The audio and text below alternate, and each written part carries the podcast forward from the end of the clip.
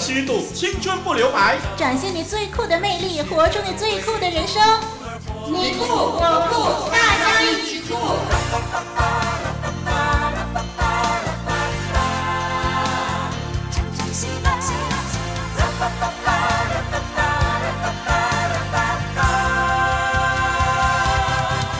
听众朋友，我是丽文，欢迎收听《大家一起酷》。欢迎大家一起收听我们的节目，我是林老师。听众朋友您好，我是双双。哎，林老师和丽文啊，你们觉不觉得最近天气真的好热啊？是啊，每一天在大太阳底下，我都觉得自己快生病了。哎，有的时候呢，真的恨不得希望呢太阳能够消失几天哦。你们希望太阳消失啊？千万不要。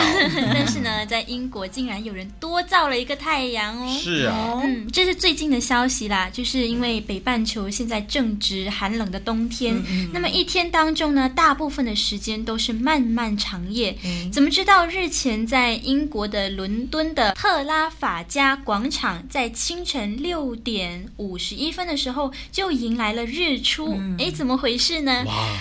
原来是一个艺术家在广场上面挂了一个人造的太阳，就提早取走了黑暗的忧郁。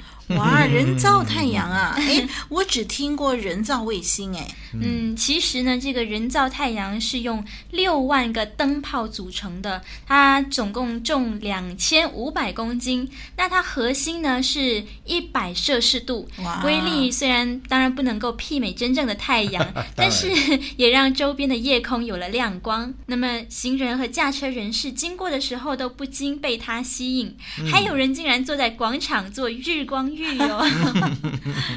很特别啊！哎，不过虽然说这个造太阳的艺术家很有创意，嗯，但是呢，人造的。总是比不上上帝创造的吧？啊，因为可能这些的灯泡会烧坏呢，嗯、还要花好多的电力来维持发光呢。而且远方的人根本也看不到这颗太阳啊，至少我看不到吧。但是呢，上帝所创造的太阳不但能够维持呃很久，呃，而且的发光发热，还能够提供我们每一个人养分，让植物得以生长，这就是上帝的智慧了。嗯，没错。万物是上帝创造的吗？人是猿猴变的吗？还是上帝创造的？宇宙是怎么形成的？生物是进化而来的吗？真相只有一个，揭开真相，认清事实，最真的证据，最酷的事实。又是来到丽文最喜欢的栏目环节喽，最酷的事实。嗯，希望听众朋友呢，收听我们这个节目的时候啊，真是能够跟我们一样的认同这个真正的事实啊。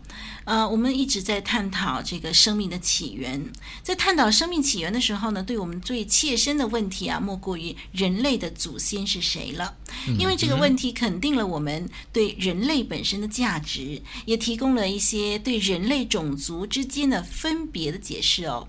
连带呢，也提供了一些支持种族之间的互相款待的基本观念。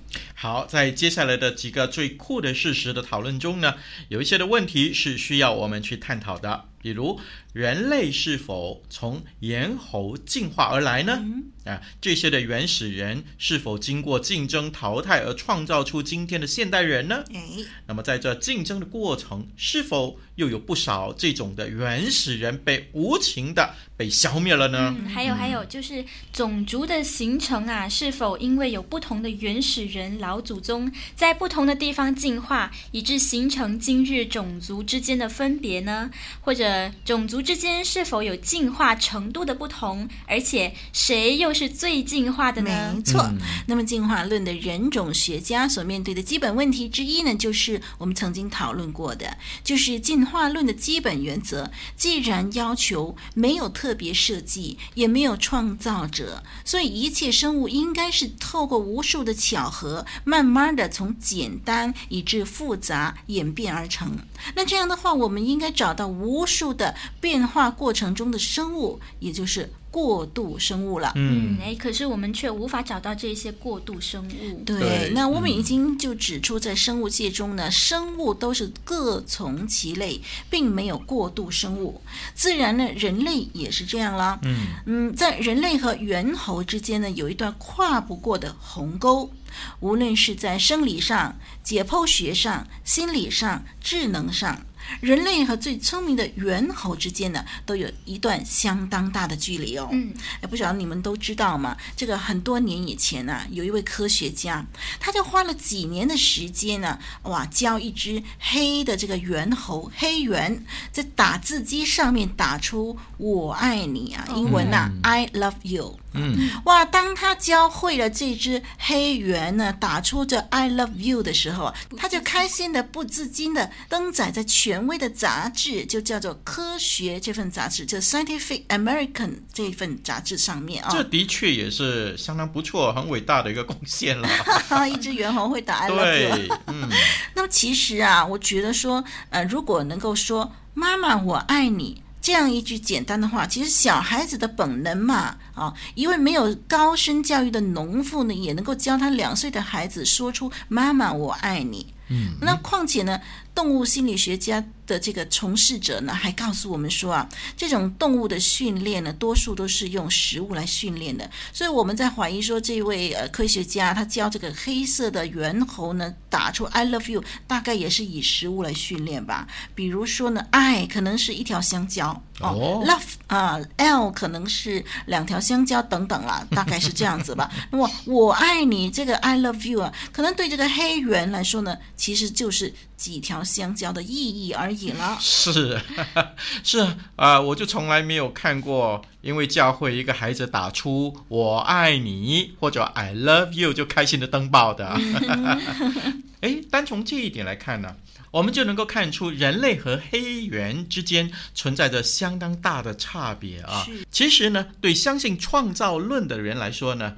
这是很自然的，对。可是支持进化论者呢，就是不愿意面对人和猿猴之间本质上有那么大的不同。嗯，事实上呢，从生物界啊，进化论学者确实很难找到猿猴和人类之间的过渡生物，嗯、所以他们就称之为失去的一环。嗯、那在过去这九十年里面呢，进化论的人种学家就不断的要找到这个失去的一环。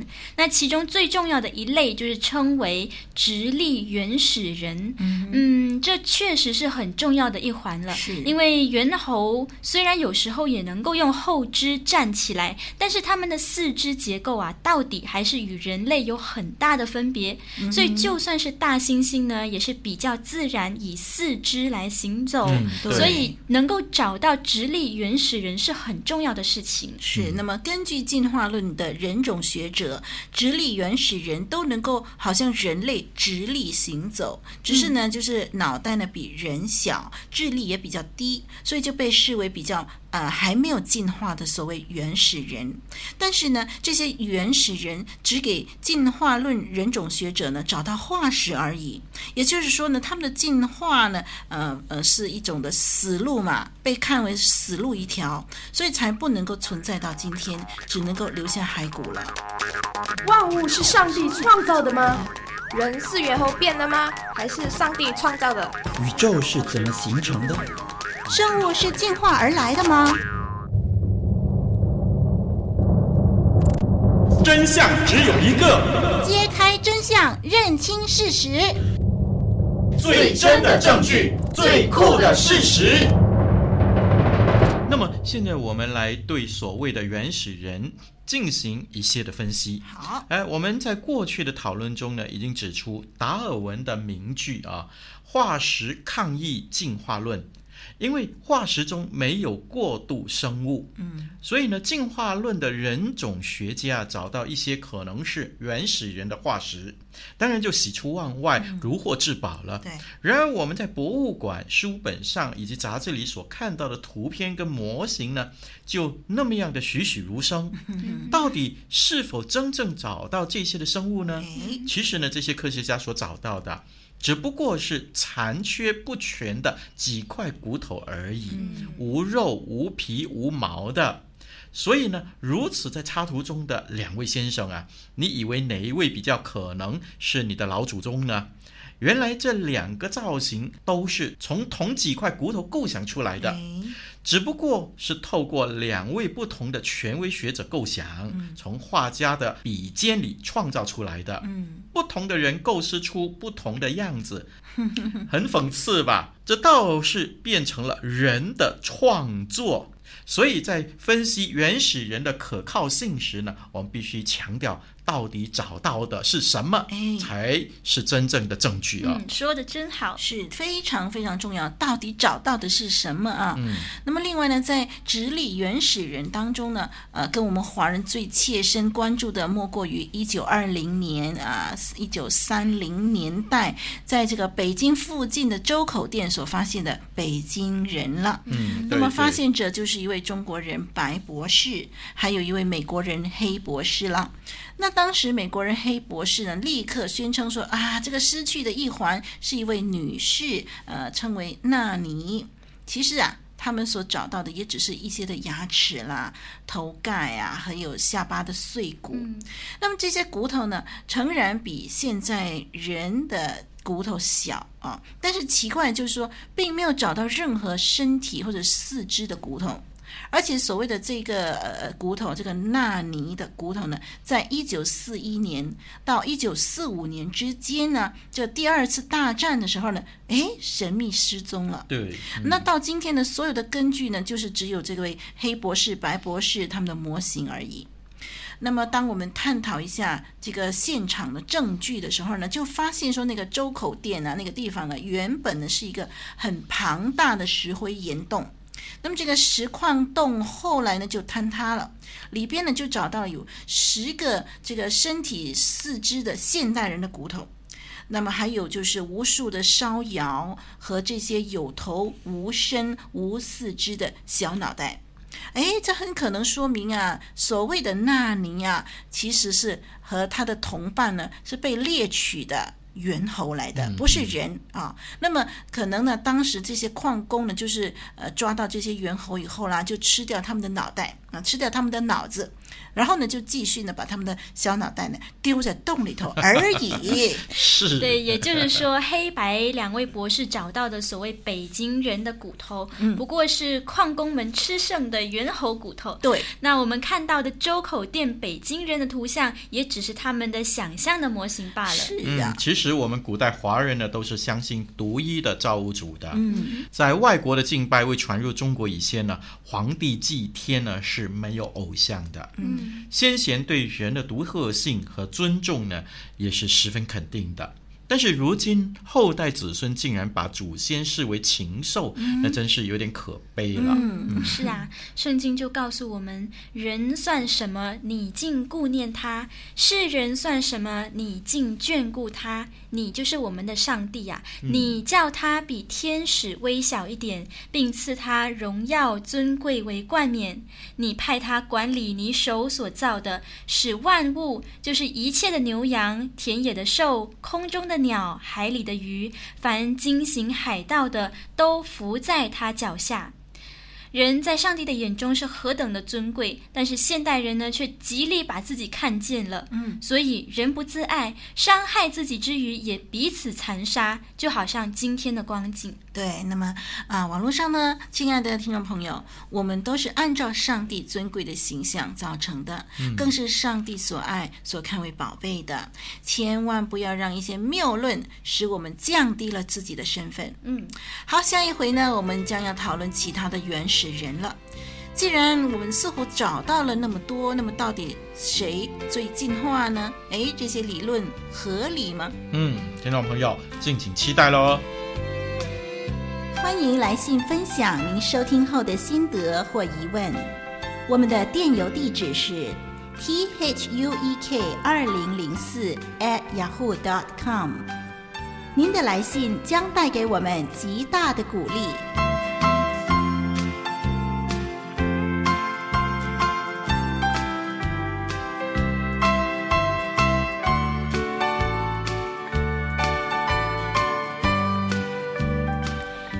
又是听听双双对所见所闻的个人见解。听众朋友不妨也像双双一样，常常将所见所闻做个设身处地的想象，问问自己：如果我是他，我会有什么反应、什么选择？诶，这种的反省会提升个人素质哦。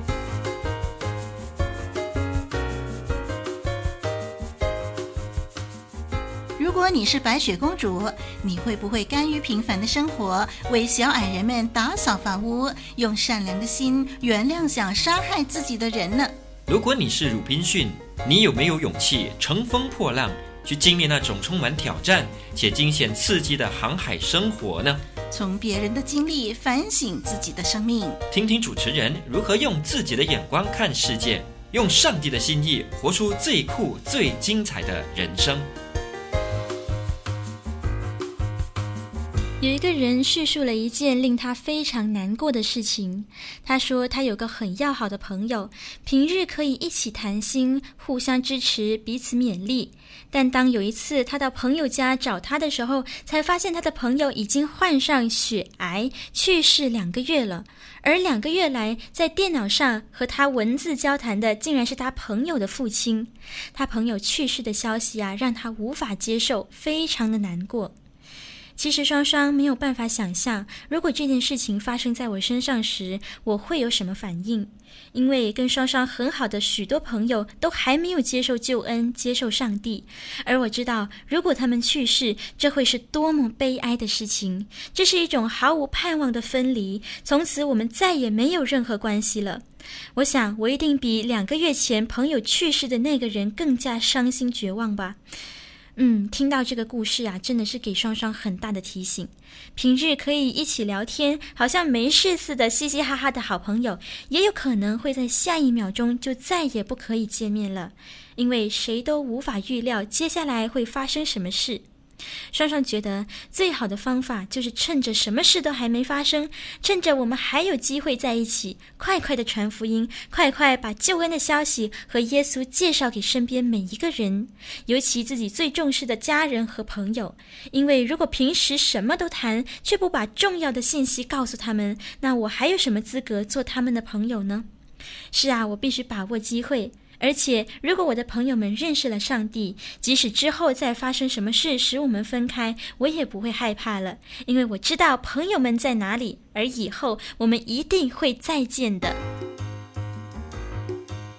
从别人的经历反省自己的生命，听听主持人如何用自己的眼光看世界，用上帝的心意活出最酷、最精彩的人生。是的，听众朋友，所以呢，啊，林老师、双双、啊，丽文，我们在这里和你谈天说地之余呢，一定要把一个好消息、最重要的消息告诉你，就是信耶稣可以得永生。希望你快快来回应耶稣的呼召吧。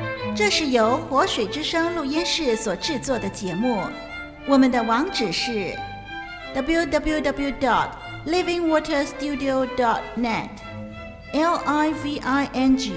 W a t e r s t u d i o 点 n e t，欢迎上网收听更多精彩的节目，令生命加倍精彩。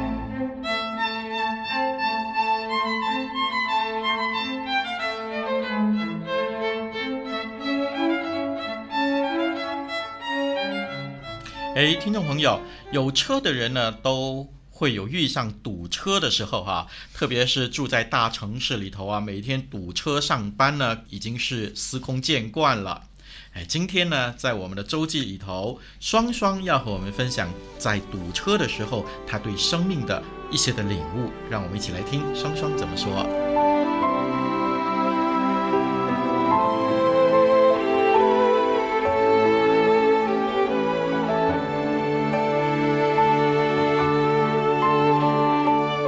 什么事情都可以成为习惯，唯有一样就是堵车是永远都没办法习惯的。每一次都那么讨厌，每一次都那么令人烦躁，尤其在尿急的时候。这是我曾经参加的讲座的一个讲员说过的一句呃令我印象非常深刻的话。而我会突然想起这句话，是因为今天我经历了一次严重的堵车。堵车的原因不是下大雨，就是前方又出车祸了。每次到这种时候啊，我都会暗暗叫苦，因为明明五分钟的车程，竟然花了一个小时，这真是非常令人懊恼。在堵车的过程中，看着汽车一点一点地向前移动，甚至在原地好几分钟都无法动弹，总会让我有个冲动，恨不得身上长了翅膀，能够直接飞到目的地。这时呢，我又突然想起一个人曾经对我说过的话，这些话也是在他堵车时深刻的体会。他说：“我们的生命就好像一辆行驶在道路上的车子，如果有什么罪、苦毒或是不合真理的思想缠累我们的时候，我们就像是遇到了交通阻塞的车子，日子变得好艰涩，似乎时间过得好慢，而且生命原地踏步。但是，当我们遵循上帝的道，我们生命的道路必然亨通，凡事顺利。这是上帝赐下给我们的应许。”我好喜欢他的领受，因为当一个人怀着罪或怨恨的时候，我们的眼光通常一定会注视在眼前我们所要得到的事物，并且是让自己越陷越深，越走越偏离。上帝不喜欢看到这样的我们，他要我们把眼光定睛在他的身上。有任何罪的欲望，让上帝亲自用他丰盛的恩典代替；有怨恨的，让上帝无限的爱充满。当我们不断走在上帝的心意里，把自己的全人全心交给他管理，我们所期盼的一切，上帝必然为我们成就。不但如此哦，我们的生命更会升华，道路必然亨通。我不断地在学习这样的功课，因为这是一条最讨上帝喜悦的道路。甚至上帝会保守我，避开一切拦阻我的交通，使我飞快地达到上帝的心意。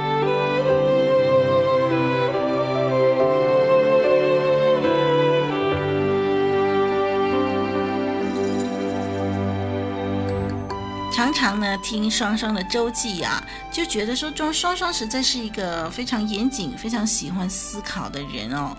哎，双双希望呢，你常常呢，哎，给自己呢这一方面的检讨的时候啊，就提升自己的素质，更加的进步哦。祝福你哦，谢谢。那么，上帝最希望我们能够来到他的面前，照着他的心意行。这不是上帝霸道哦，而是因为他知道，唯有这样，我们才能够蒙福。那有一首歌呢，叫《召唤》，他这样说：母亲如何能忘记怀中的婴孩？父亲如何牵挂远行的儿女？我也不忘记你，我总不丢弃你，也不忘记你，总不丢弃你。终日伸手招呼，日夜殷切期盼，我儿将你的心归回。我不永远怀怒，我不长久责备。我儿将你的心归回。嗯，圣经中有古老的情歌，是上帝向人类唱的。那终日殷切期盼的，就是浪子的归回。你听见了吗？一起来欣赏天韵带来的召唤。母亲如何能忘记怀中的婴孩？父亲如何牵挂？远行的儿女，呼呼呼，我也不忘记你，呼呼呼，我总不丢弃你，也不忘记你，总不丢弃你。母亲如何能忘记？怀中的婴孩，父亲如何牵挂？远行的儿女，我也不忘记你，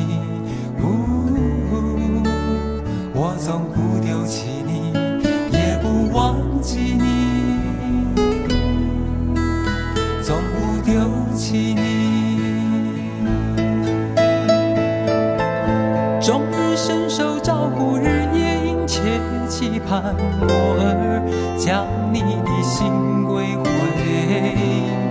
终日伸手招呼，日夜殷切期盼，我儿将你的心归回。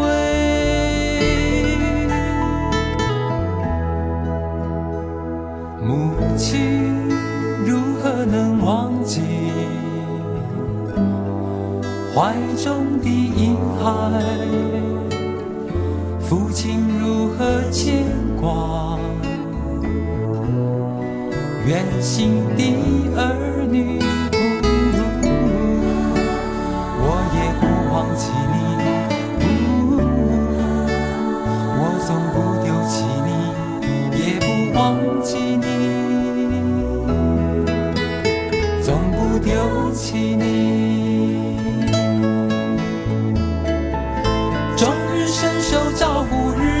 切期盼我儿将你的心归回，终日伸手招呼，日夜殷切期盼我儿将你的心归回。我不永远怀怒，我不长久责备，我儿将你的心归回。我永远怀怒，我不长久责备，我儿将你的心归回，将心归回，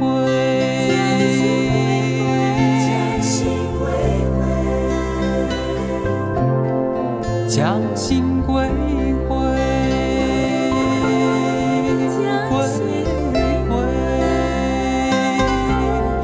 将心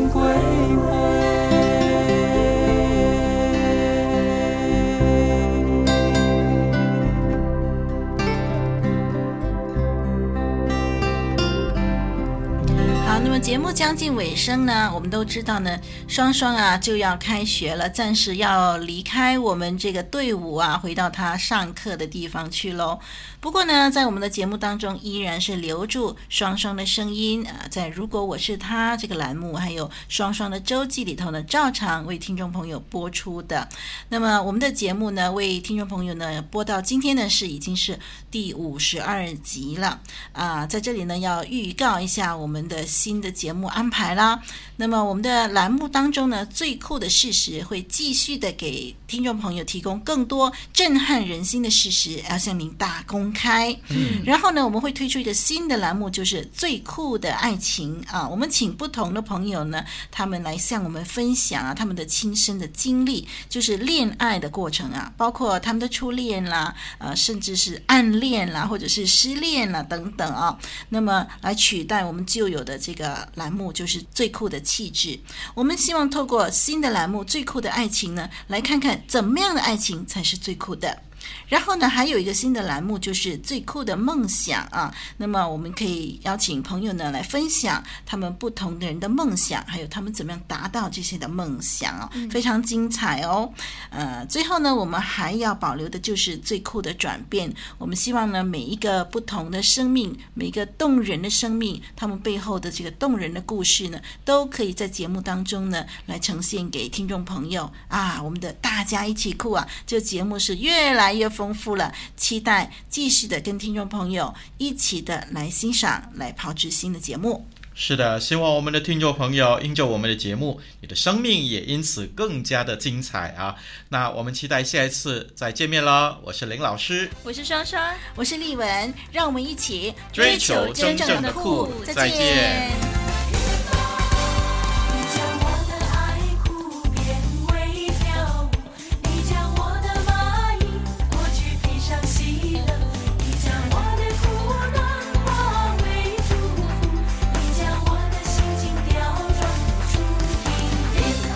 生，和你一起探索最酷的人生。